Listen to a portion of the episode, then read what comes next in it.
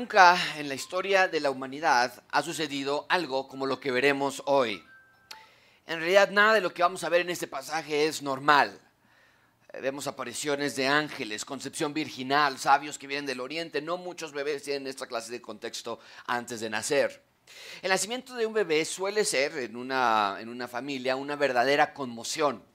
Los padres están felices, los abuelos están emocionados, si hay hermanitos están ellos llenos de alegría, la casa se prepara, la habitación del bebé se pinta, la cuna se compra, la, carriola se, se, compra también, se hace un baby shower, se hacen compras de todo lo imaginable. Si es el primer bebé, se le compra todo nuevo, ¿no es cierto?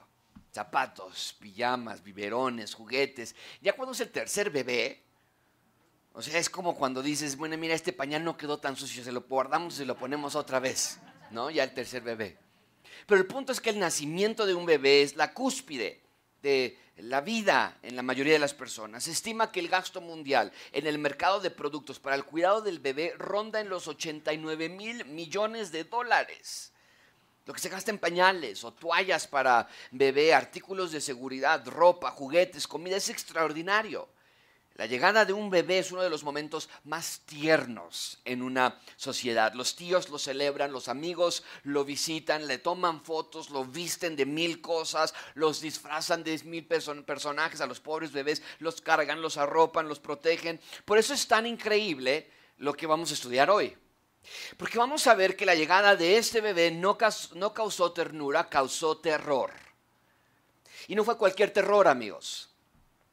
Fue terror que causó locura, terror que causó maldad, muerte por las acciones del rey Herodes. El nacimiento del bebé que vamos a estudiar hoy provocó que los padres tuviesen que huir. El, el, nacimiento de este bebé provocó que no tuvieran un hogar fijo como familia. Este bebé no fue arropado, fue exiliado. Este bebé no fue recibido, fue rechazado. No hubo celebración en Israel, hubo lamentación en Israel porque poco tiempo después del nacimiento de este bebé, decenas de bebés fueron brutalmente asesinados en Belén. Otra vez lo digo, nunca en la historia de la humanidad ha sucedido algo como lo que veremos hoy. Realmente el nacimiento del Rey Jesús fue como ningún otro.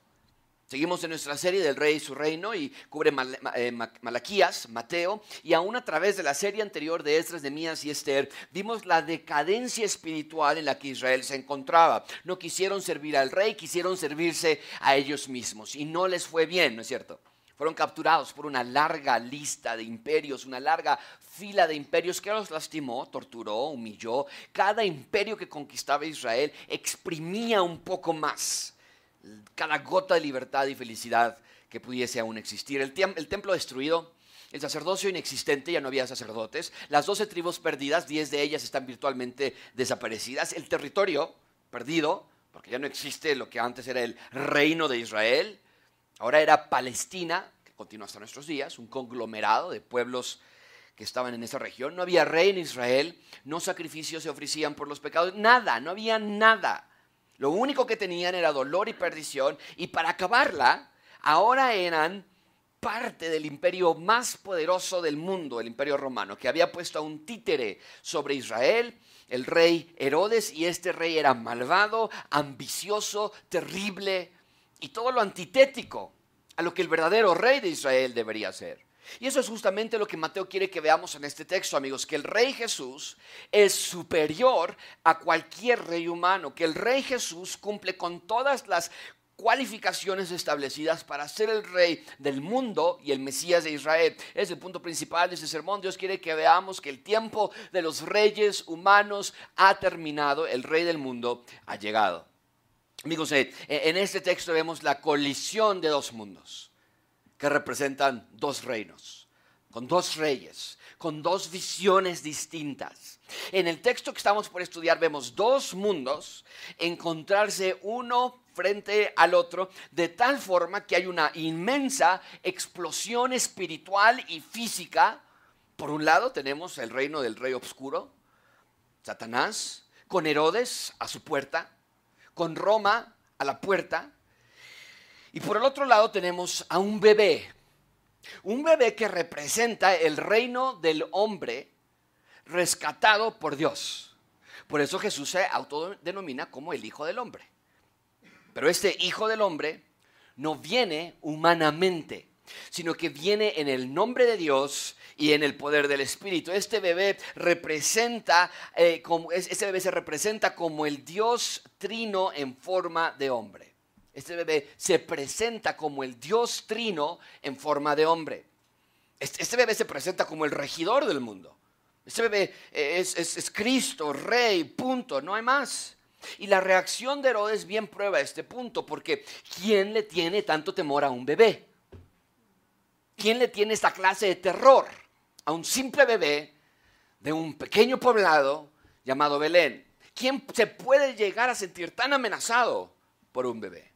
Porque no es que Herodes fuese supersticioso, no es que se dejó llevar por su intuición y paranoia, sino que vemos que Herodes estaba perfectamente informado, enterado de quién era Jesús, para qué vino, dónde nació. Herodes había sido confrontado con las profecías que le vimos hace un par de semanas y sabía que estos sabios que venían del oriente habían venido para adorar al rey de los judíos que había llegado a reinar. Y Herodes está totalmente atemorizado por este hecho. Y mucha atención con esto, la llegada del rey Jesús significaba que Herodes era un rey ilegítimo en Israel. Ilegítimo. Espurio y Herodes lo entiende tan perfectamente que actúa, como lo vamos a ver que actúa hoy en nuestro texto. Vamos a ver entonces tres puntos. En primer lugar veremos el rey exiliado, después veremos terror en Belén y terminaremos con el retorno del rey. Número uno, comencemos, el rey exiliado. Número uno, el rey exiliado. Vean conmigo versículo 13, dice la palabra de Dios, después de haberse marchado ellos, un ángel del Señor se apareció a José en sueños diciendo, todos nosotros leemos esto, dice, levántate, ¿qué? toma al niño y a su madre y huye a Egipto y quédate allí hasta que yo te diga, porque Herodes quiere buscar y matar al niño. Ah, Mateo continúa con la narrativa con la que nos dejó hace, hace un par de semanas, porque habíamos visto que de forma especial Dios a través de visiones había ordenado a los magos del oriente, o los sabios del oriente, que regresaran por otra vía, que no pasaran por Jerusalén donde estaba Herodes. De esa manera Herodes no sabría la ubicación de Jesús. Y este texto nos dice qué pasó después de que estos sabios se fueron por esa otra vía. Y nos dice que un ángel del Señor, esto significa un enviado angelical de Dios, se apareció a, a José en sueños también para darle otra orden y le dice, salgan de Belén. Tenían que irse exiliados, y nos dice el texto, a Egipto. Ahora noten varias cosas. Un ángel, por segunda vez, en dos capítulos aparece a los seres humanos. Y otra vez, les quiero decir, esto no es actividad normal. Ni en los tiempos de Moisés, ni en los de Esdras o Malaquías era normal que ángeles anduvieran apareciendo de esta forma. Entonces, la presencia angelical manifestada de esta forma tan abierta nos habla del encuentro de estos dos mundos de los que te estoy hablando. Es el momento, amigos, en que el cielo llega a la tierra y vemos las fuerzas satánicas en acción tratando de defender lo que había sido usurpado. Por eso años más tarde Jesús diría esto, el ladrón solo viene para robar, matar y destruir. Estoy hablando de las fuerzas satánicas. Pero yo he venido para que tengan vida y para que la tengan en abundancia. Pero vemos que Satanás opone resistencia. Satanás es el padre de mentira, el engañador, el acusador. Y que no quepa duda que detrás de Herodes estaba, ¿quién crees? Satanás.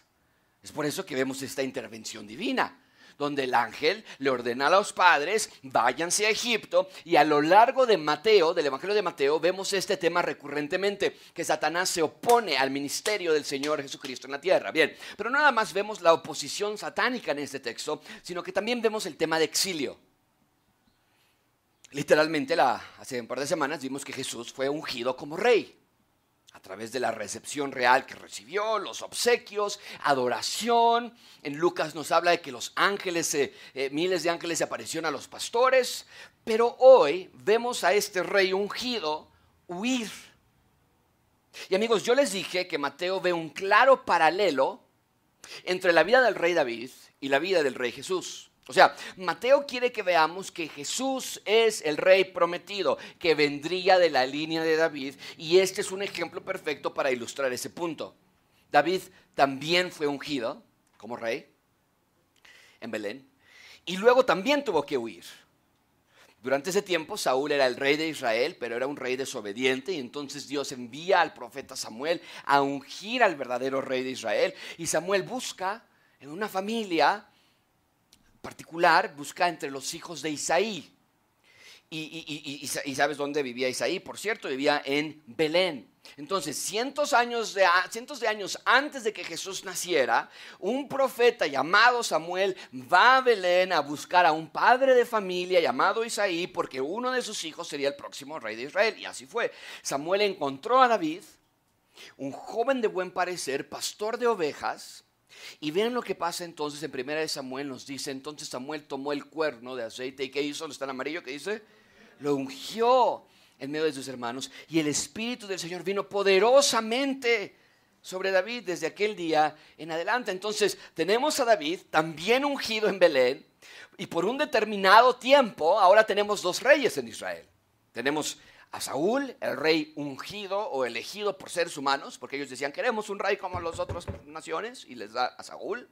Y tenemos también ahora a David, a David, un rey ungido por Dios. Dos reyes en el mismo lugar. Y ya pueden ver la similitud entre la vida del rey David y la vida del rey Jesús.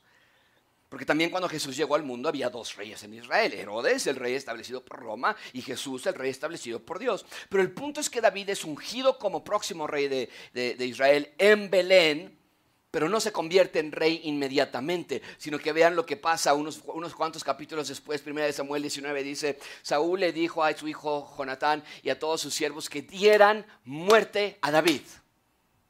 Mátenlo. Pero Jonatán, hijo de Saúl, apreciaba grandemente a David, así que Jonatán le avisó a David, Saúl, mi padre procura que... Ahora pues, te ruego que estés alerta por la mañana y permanezcas en un lugar secreto. ¿Y qué tenía que hacer David?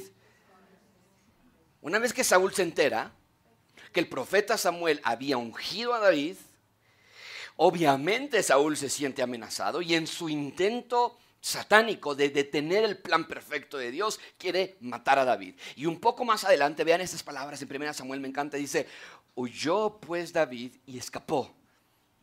Y fue a donde estaba Samuel en Ramá y le contó todo lo que Saúl le había hecho. Entonces, quiero que vean las similitudes que Mateo nos está presentando entre la vida del rey David y la del rey Jesús. Lo pongo en este cuadro, es muy fácil de ver. El rey David fue ungido en Belén, el rey Jesús fue ungido ¿dónde?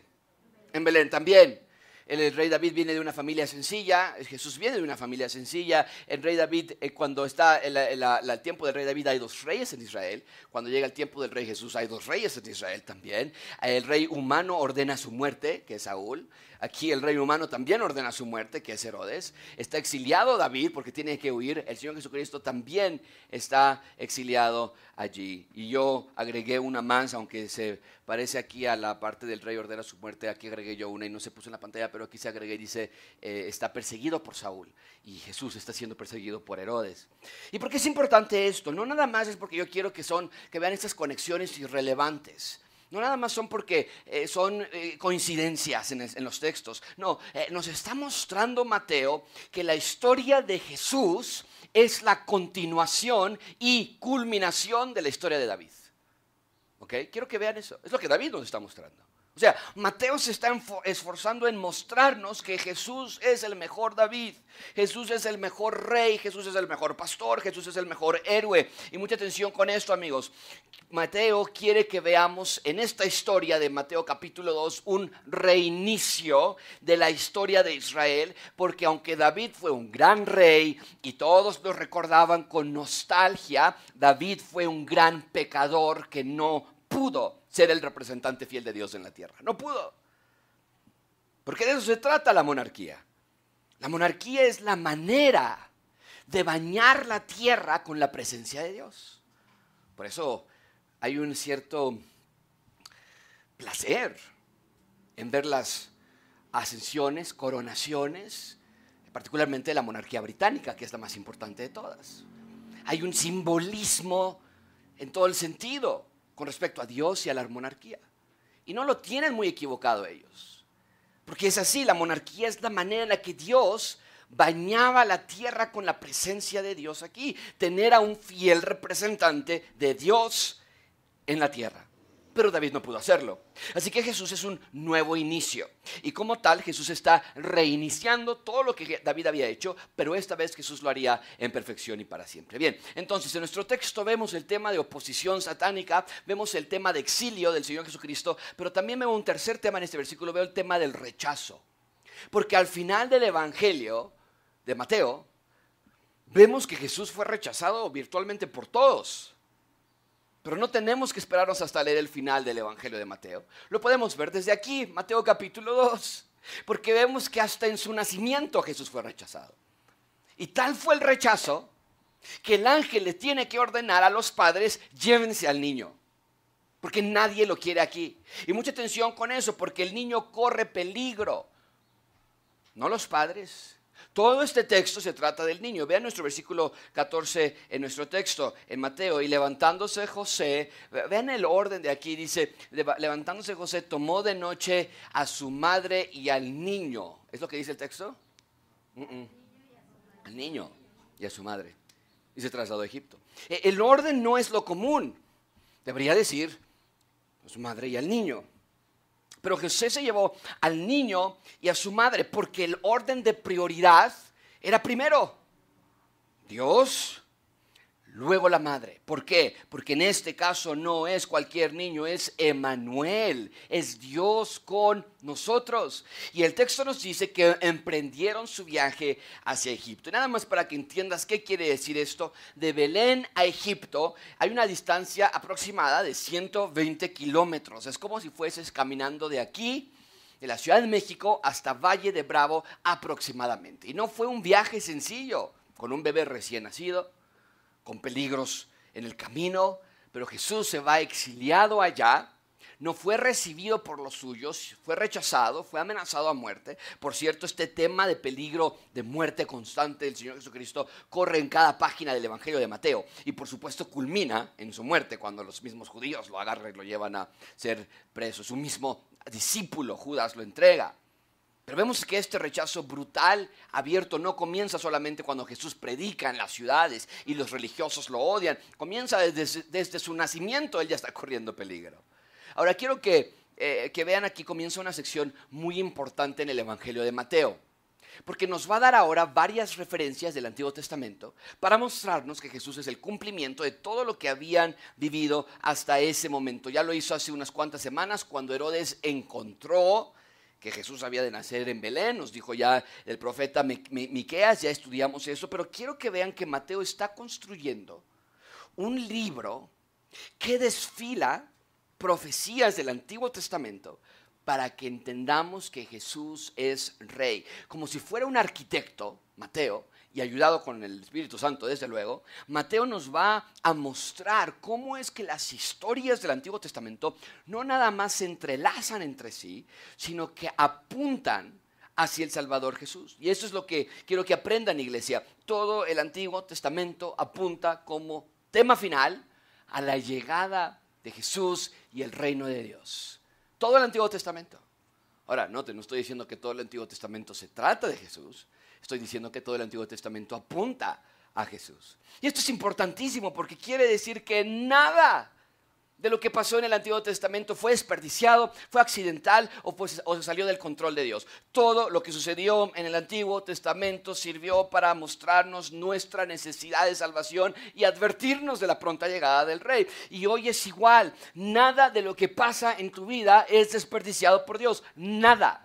El rey ya llegó y ya, ya no esperamos su primer llegada como la esperaban Esdras o Malaquías, pero aún esperamos ahora su segunda llegada. Y a veces lo olvidamos, lo dejamos como que es un tema que va a pasar, pero que no va a pasar. O sea, sí lo creemos, pero lo olvidamos. Y no debe ser así. Todos los días debes recordar que el Señor está cerca a ti y que Él cuida de ti, que te protege y que te ama y, te tiene aquí porque quieres que, quiere Dios que expandas su reino, no el tuyo. Así que hazlo. Tu accidente que tuviste esta semana, tu falta de trabajo, tu enfermedad, la incredulidad de tu esposo, la de tus hijos, la corrupción de este mundo, los asaltos, la maldad, apuntan hacia la necesidad de un Salvador y nos dice desesperadamente que nuestro mundo necesita un mejor rey y tú ya sabes quién es ese mejor rey. Así que lejos de quejarte, de pensar que Dios no te ama o que es injusto o que no castiga a los malos, como los judíos de Malaquías decían entre sí, recuerda que el día de salvación viene, el amanecer se aproxima y en las palabras del autor de Hebreo, no dejen de congregarse como algunos tienen por costumbre, sino exhortándonos unos a otros y mucho más al ver que qué? E, el día se acerca, no se retrasa. El día se acerca, no tarda, es inminente, así que no vivas en el pasado, vive en el presente y con tu mira hacia el futuro. El rey ya llega y nada de lo que te pasa en este momento es un accidente. Todo está dentro de la providencia y soberanía de Dios. Bien, el punto es que Mateo nos va a mostrar que todo el Antiguo Testamento apuntaba hacia este día. Vean conmigo versículo 15. Y estuvo allí hasta la muerte de Herodes para que se cumpliera lo que el Señor habló por medio del profeta diciendo, de Egipto llamé a mi hijo. Aquí Mateo nos da una nota parentética porque nos informa que el exilio de Jesús en Egipto duró el resto de la vida de Herodes. Y me encanta esto porque incluso en ese versículo, versículo 15, vemos este contraste de dos reyes. O sea, a Herodes, ¿sabes cuál era su apodo? Herodes se le conocía como Herodes el Grande. Herodes el Grande. Un operador político como ningún otro estratega, gran funcionario político, ambicioso. Y ante el mundo de ese entonces, y tal vez hasta en el nuestro, se le consideraría exitoso. Pero murió como cualquier otro hombre. Su grandeza fue dividido entre sus hijos, sus hijos se quedaron con el reino de Israel y su poder acabó rápidamente. No era Herodes el grande, era Herodes el humano. Y hasta en su forma de morir mostró su fragilidad. Nos dice los, historiadores que tuvo problemas crónicos de riñón, infecciones intestinales, gonorrea, y la peor parte de su, terrible muerte fue la infección en todo su cuerpo, que ocasionó graves gangrenas en diferentes partes de su cuerpo. Y Josefo, el historiador judío, nos recuenta que los dolores eran tan intensos de Herodes que trató de suicidarse en varias ocasiones sin lograrlo. Entonces, Herodes no era Herodes el Grande. Y Mateo nos está contrastando esto muy claramente. Yo lo veo así, lo pongo en la pantalla, yo veo al rey Herodes de un lado y, veo al rey Jesús eh, del otro lado. Y, quiero que ustedes vean cómo es que nuestra, nuestra mira a veces está en lo incorrecto. El primer parte que yo puedo ver es, Herodes era reconocido por los hombres pero Jesús era reconocido por Dios. ¿Cuántas veces nosotros queremos esta parte de la columna, no es cierto? Que mi jefe vea, que mi esposa, que mis hijos me respeten, que mi suegra deje de... Hey, tu identidad está en Dios, no en los hombres. Pero Jesús, eh, pero Herodes, perdón, era reconocido por los hombres. No nada más veo eso, veo que él estaba en temor por su reino. ¿Qué va a pasar con este niño? Maten a todas las personas. No, a veces vivimos así nosotros. Cuando tú construyes tu propio reino, vives así también. ¿Y qué va a pasar con mi trabajo? ¿Y qué tal si me traiciona mi jefe? Pero él me había prometido que me iba a llevar a esta nueva plaza. ¿Y qué tal si ya no lo hace? Y, estás siempre con temor por tu propio reino. Porque los reinos que tú construyes, junto con el de Herodes, son frágiles. Pero el reino del Señor Jesucristo es en poder. Él nunca estuvo en preocupación. Veo también que Él envió a buscar a Jesús. ¿Dónde está? Traigan a los profetas, vayan por él y díganme dónde está para que yo vaya y también le adore. Decía Herodes, quería matarlo en realidad, pero yo veo que el Señor Jesucristo vino a buscar, no vino a ser encontrado por nadie, él vino a buscar y vino a salvar. Herodes no tiene idea de dónde está Jesús. Jesús sabe exactamente dónde están cada uno de sus hijos. No nada más veo esto, veo que también rey, al rey Herodes le instalaron su reino, muy parecido al rey Saúl, por cierto a través de conexiones políticas y a través de promesas y tratos y pactos, Herodes se hizo rey. el rey Jesús no se hizo rey a través de pactos humanos. El rey Jesús se hizo rey porque Él instaló su reino eterno. Y uno de los mayores contrastes es que el rey Herodes murió, nos dice el texto del versículo 15. Jesús también murió, pero Él resucitó. Él venció la muerte.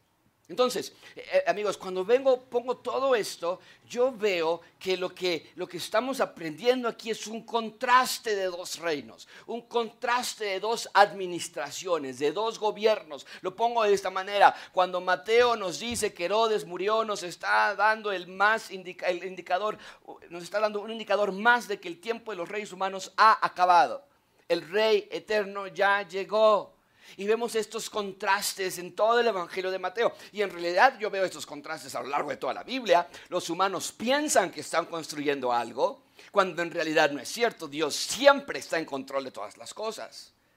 Pero el punto es que el Herodes el Grande o el gran Herodes muere como cualquier otro humano, peor que muchos los humanos, con grandes dolores, grandes dificultades, mientras que el rey Jesús sigue en vida.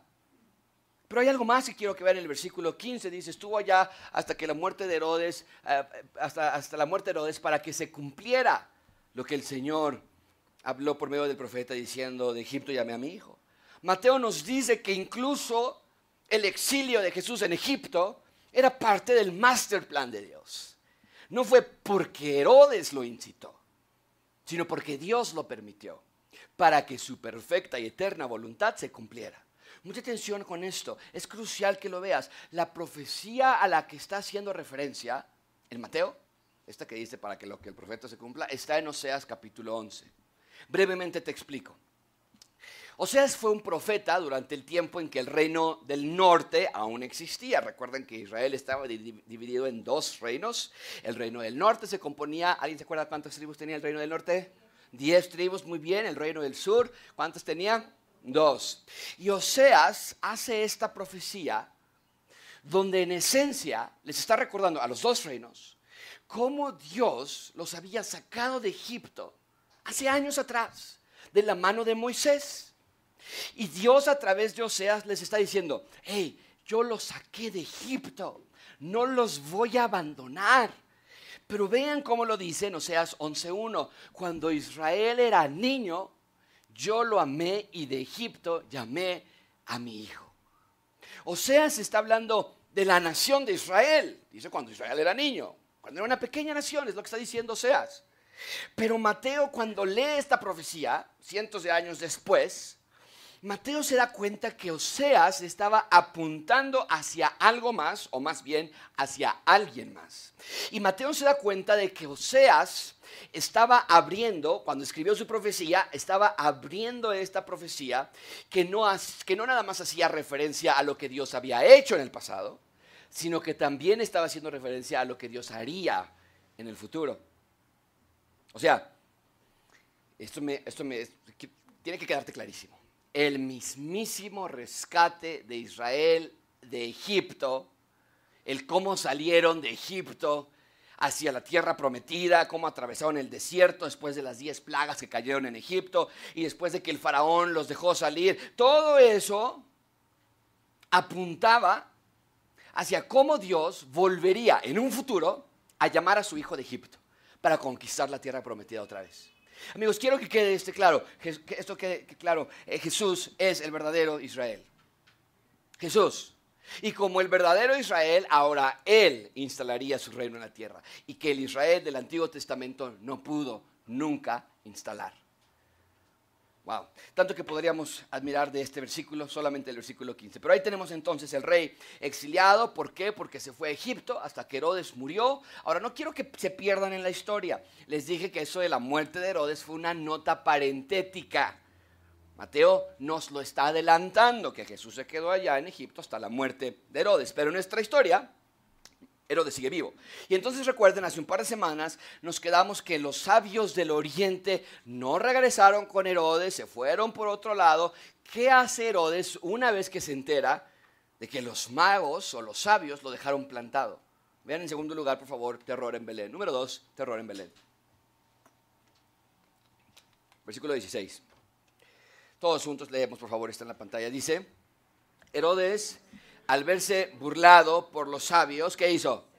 Se enfureció en gran manera y mandó a matar a todos los niños que había en Belén y en todos sus alrededores de dos años para abajo, según el tiempo que había averiguado de los sabios. De aquí el título del sermón, Terror en Belén. terror de parte de los padres, desde luego. Porque este psicópata ordena matar a todos los bebés más indefensos. Pero más que nada veo terror en Belén porque Herodes está aterrorizado.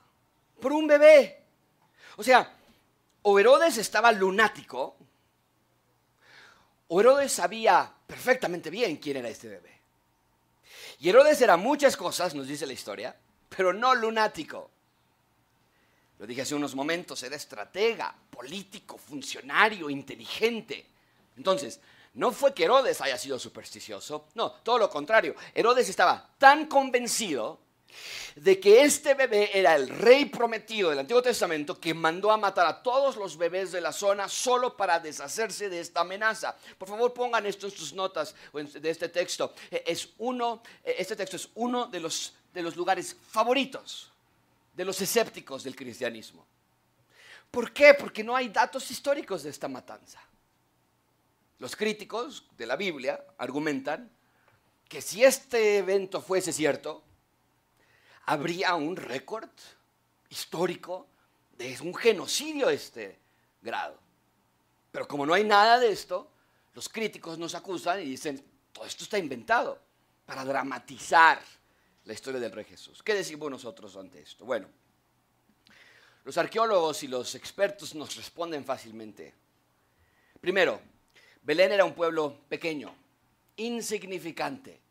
No hay razón alguna que nos debe obligar a pensar que lo que sucediese en Belén tendría que registrarse junto con los asuntos de ciudades más importantes y más relevantes. Entonces, en pocas palabras, a nadie le importaba lo que pasaba en Belén. Segundo, debido a que Belén era un poblado tan pequeño, se estima que no pudo haber más de 15 niños menores de dos años en cualquier momento del año. O sea, a la vez, en cualquier momento del año, no había nunca más de 15 bebés de dos años para abajo. Entonces, la muerte de 15 bebés o menos de un pueblo insignificante no era noticia lo suficientemente importante para que quedase registrado en alguna clase de libro crónicas como lo hacían en cosas más importantes, archivos oficiales del gobierno judío o más aún archivos oficiales del gobierno romano, especialmente si Herodes quería ocultar que él había ordenado matar a tantos niños. Y no me gusta que los críticos que los críticos ataquen la Biblia con esos argumentos, cuando hoy con toda la ciencia y con todos los derechos humanos, aún en países civilizados como México, Aún hoy no sabemos con claridad qué pasó en Ayotzinapa o qué pasó en Ucrania o quién hace las decenas de fosas clandestinas que vamos encontrando al pasar de los años. Entonces eso de que la Biblia no puede ser verdad porque no hay registro de esta matanza, por favor, imagínense nada más cuántas matanzas en México nunca serían verdad porque no hay registro público y oficial en el Ministerio Público y en la PGR o en la FGR de los matanzas que se han encontrado. Como no hay denuncias oficiales en el Ministerio Público de esta matanza, entonces, conclusión, la matanza nunca ocurrió. Absurdo. El punto es que Herodes manda matar a estos bebés porque está aterrorizado. Y otra vez quiero que veas la injusticia de este mundo comparado con la justicia de Dios. Podemos preguntarnos, ¿por qué Dios permitió la muerte de estos bebés? ¿Que no Dios es un Dios bueno?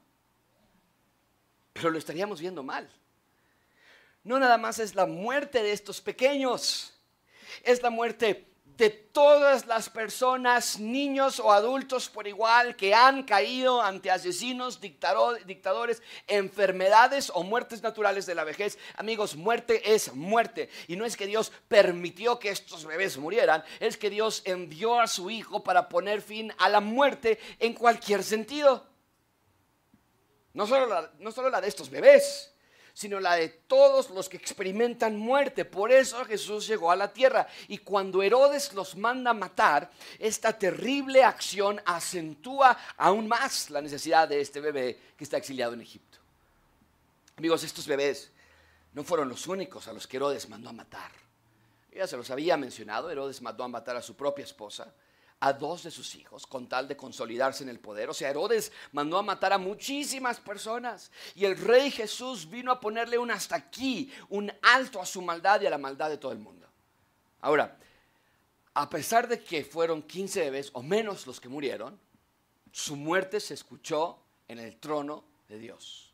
Y la sangre inocente de estos bebés clamó hasta los cielos y Dios los escuchó. Porque ahora Mateo hace una conexión más entre este evento, la matanza de estos bebés, y otro evento que había sucedido en el Antiguo Testamento. Vean por favor versículo 17 y 18. Entonces se cumplió cuando estos bebés murieron. Dice que se cumplió lo que fue dicho por medio del profeta Jeremías cuando dijo, todos juntos leemos, ¿qué dice?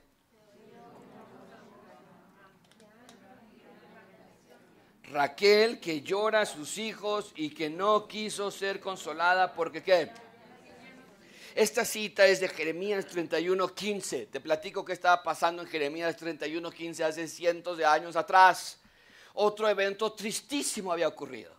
El reino del norte, que les comenté hace unos minutos, fue capturado por los asirios. Ahora, no quiero que se confundan con esto. Sí es muy importante que entiendan esto y lo pongo así. El reino de Israel era un reino unido. Un reino unido.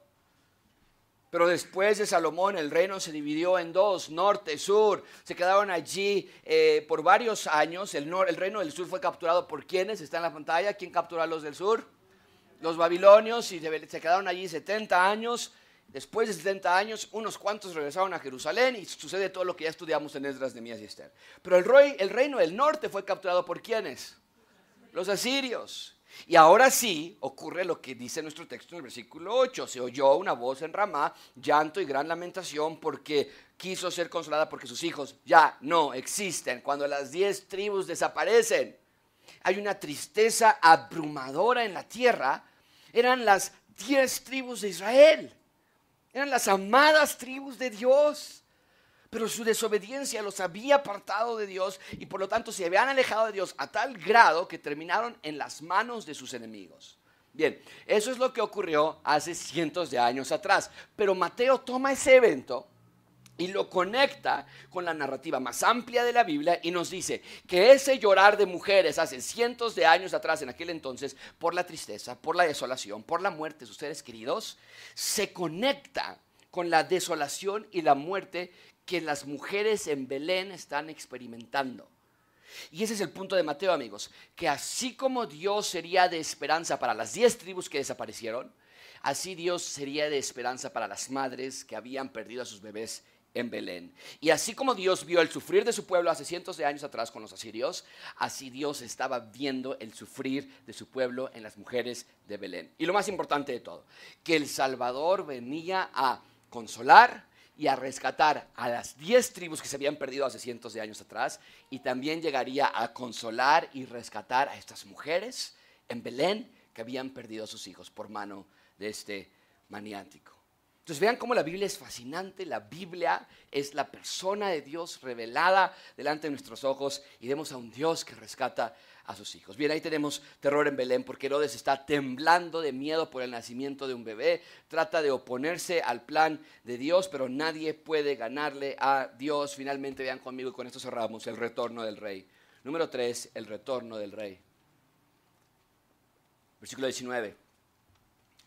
Pero cuando murió Herodes, un ángel del Señor se apareció en sueños a José en Egipto, diciéndole, levántate toma al niño y a su madre y vete a la tierra de Israel, porque los que atentaban contra la vida del niño, ¿qué? Mateo continúa con la narrativa bíblica y por tercera vez, en dos capítulos, un ángel se aparece. Y esta vez el mensaje era simple, hora de ir a casa. Y otra vez quiero que veas el plan providencial de Dios en todo esto. Porque podríamos preguntarnos, ¿para qué se fue a Egipto? Que Dios no es todopoderoso? ¿Cómo de que vete porque te quieren matar? Ahora regresa porque los que ya te querían matar ya no viven. La pregunta es, ¿qué no Dios pudo haber eliminado todos los riesgos desde el inicio? ¿Qué no Dios pudo haber hecho que a Jesús no le pasara nada? ¿Y, cuál es la respuesta?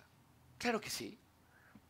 Dios pudo haber hecho eso, pero no lo hizo así, porque todo lo que Dios hace tiene un propósito. ¿Y cuál fue el propósito específico en este caso? que Dios quería mostrar cómo la salida del pueblo de Israel de Egipto, hace cientos de años atrás con Moisés, apuntaba a la salida de Jesús de la tierra de Egipto. Amigos, Dios no está jugando.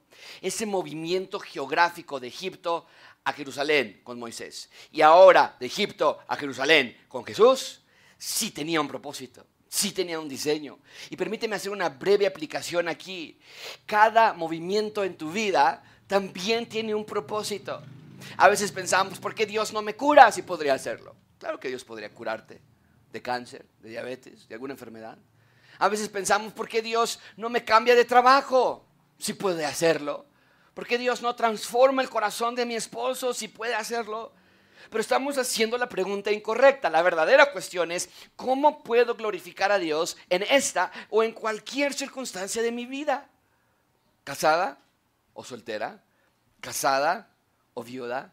¿Casada o divorciada, casada o con un matrimonio destruido, aceptado en la universidad o aún tratando de entrar, con novio o no, en salud o en enfermedad, con trabajo o desempleado, en casa o rentando, en auto o en pecero, con un esposo espiritual o con un esposo no creyente, durmiendo bien o con problemas de insomnio, con tus tenis super originales Nike o con tus chanclas super piratas Kine.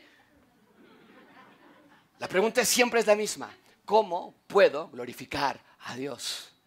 En mi vida, ¿qué puedo hacer para que Dios se lleve la gloria? Con mis deseos, con mis pensamientos, con mi conducta, que Dios sea plenamente glorificado, que al comer y beber Dios sea glorificado en todo, como te vistes, cómo piensas, lo que hablas, lo que compras y lo que decides hacer con tu vida, todo debe glorificar a Dios. Así que no dudes de Dios, si Dios no hizo que Herodes tratara bien a Jesús, era por un propósito.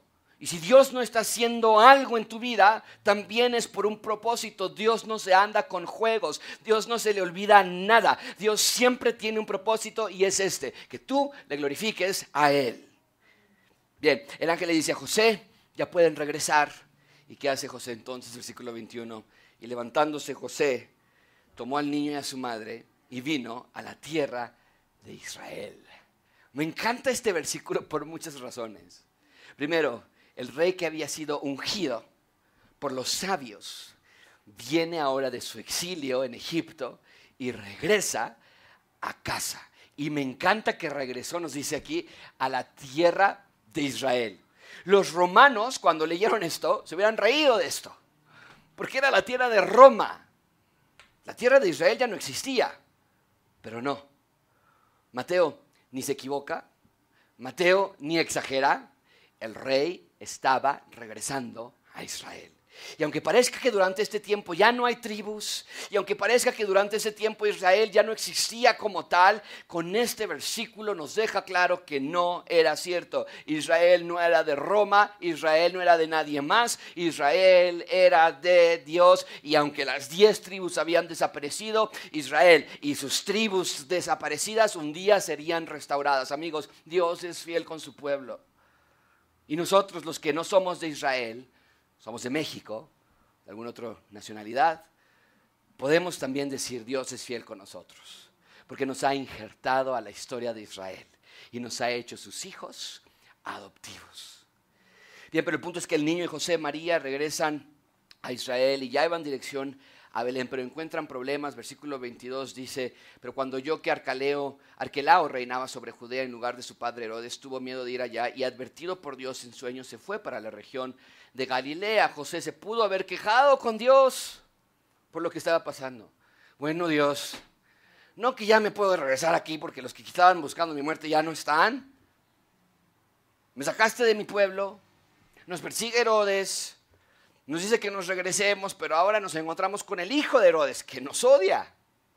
O sea, Dios, ¿qué estás haciendo? Pudo haber dicho José. Muchos de nosotros responderíamos así, no tengo duda. Nos quejamos con Dios tan fácilmente. Pero otra vez, Dios tiene un plan en todo. Y Dios sabía que Arquelao reinaba en lugar de su padre. Dios sabía que no podrían vivir en Belén. Y entonces Dios los alertó y en lugar de ir a Belén, los redirecciona para que vayan hacia Galilea. ¿Por qué? Ah, porque Dios es errático en sus decisiones. ¿Porque Dios anda jugando con sus hijos? No. La razón por la que Dios los mandó a Galilea la explica en el versículo 23. Cuando llegó, vivió en una ciudad llamada Nazaret para que se cumpliera. No por accidente, para que se cumpliera, porque en la región de Galilea, recuerden que el reino de Herodes fue dividido en diferentes, cuatro diferentes hijos, y el reino de eh, Arquelao reinaba en la parte de Belén, en la región de Belén y en Galilea no reinaba otro de sus hijos. Y, lo mandó entonces para que se cumpliera lo que fue dicho por medio de los profetas, él será llamado Nazareno. No pudieron vivir en Belén, no para que se les haga la vida imposible, no porque Dios ya no sabía o no se acordaba, sino porque había un propósito, cual que fuera llamado Nazareno. ¿De qué se trata esta profecía? Mucha atención aquí. Vean lo que dice, para que se cumpliera lo dicho por cuál profeta. No nos dice. No nos dice cuál profeta. Lo engloba y dice, los profetas. ¿A, cuál profeta dijo Jesús? Eh, ¿Cuál profeta dijo que Jesús se llamaría un nazareno? Por favor, pongan eso en sus notas. Ningún profeta dijo tal profecía. Nadie en el Antiguo Testamento se registra que diga Jesús iba a ser nazareno. Nadie. No existe en el Antiguo Testamento ninguna profecía que Jesús sería llamado profeta. No hubo ni un profeta que dijera eso, mucho menos profetas en plural, como dice aquí. Entonces, ¿qué pasa aquí? ¿Hay un error o qué? Bueno, hay varias maneras de explicar esto. Te voy a dar la que yo estoy convencido que está correcta. Mateo no está hablando de una profecía en particular, por eso dice los profetas. Y aunque nos dice que, y aunque nadie dice que Jesús sería llamado Nazareno, sí hay varios profetas que predijeron que Jesús sería rechazado, que Jesús sería de humilde parecer, que Jesús sería repudiado, burlado. Sí hay una acumulación de muchos profetas que hicieron esta predicción. Entonces, Mateo nos dice que Dios quería que fueran a Nazaret porque Nazaret era un pueblo ampliamente visto como nada. De hecho, Felipe, uno de los discípulos de Jesús, cuando se enteró de que Jesús era de Nazaret, preguntó, ¿algo bueno puede salir de Nazaret? Nazaret era visto como lo peor de lo peor. Entonces, si los profetas habían profetizado que el Mesías sería rechazado, que sería burlado, que sería humilde, que sería despreciado, que sería visto como nada, que sería visto como un nazareno, entonces se va a Nazaret porque Nazaret bien representaba eso. Si eras un nazareno, eras nada, eras burlado despreciado, visto como menos. Amigos, piensa en esto. Dios se hizo carne, pero no se hizo un humano de la alta sociedad. Se hizo de lo más humilde por ti. Iglesia, Herodes rechazó a Cristo. ¿Qué vas a hacer tú? Con la llegada de este rey, el tiempo de los reyes humanos ha terminado. Y sí vemos a presidentes, y líderes, y todavía monarquías en Europa particularmente, pero que sepan ustedes que ninguno de ellos reina. Y quiero que nunca olvides esto. Dios siempre tiene un propósito en todo. Todo lo que te pasa en tu vida es parte del plan de Dios. No te quejes, no desmayes, no dudes de Dios. Su providencia es buena siempre para sus hijos. Y así como Dios guió a José y a María, a través de todos estos viajes, porque tenía un propósito, así también Dios tiene un propósito en tu vida. Así que glorifícale, ámalo y sírvelo. Vamos a orar.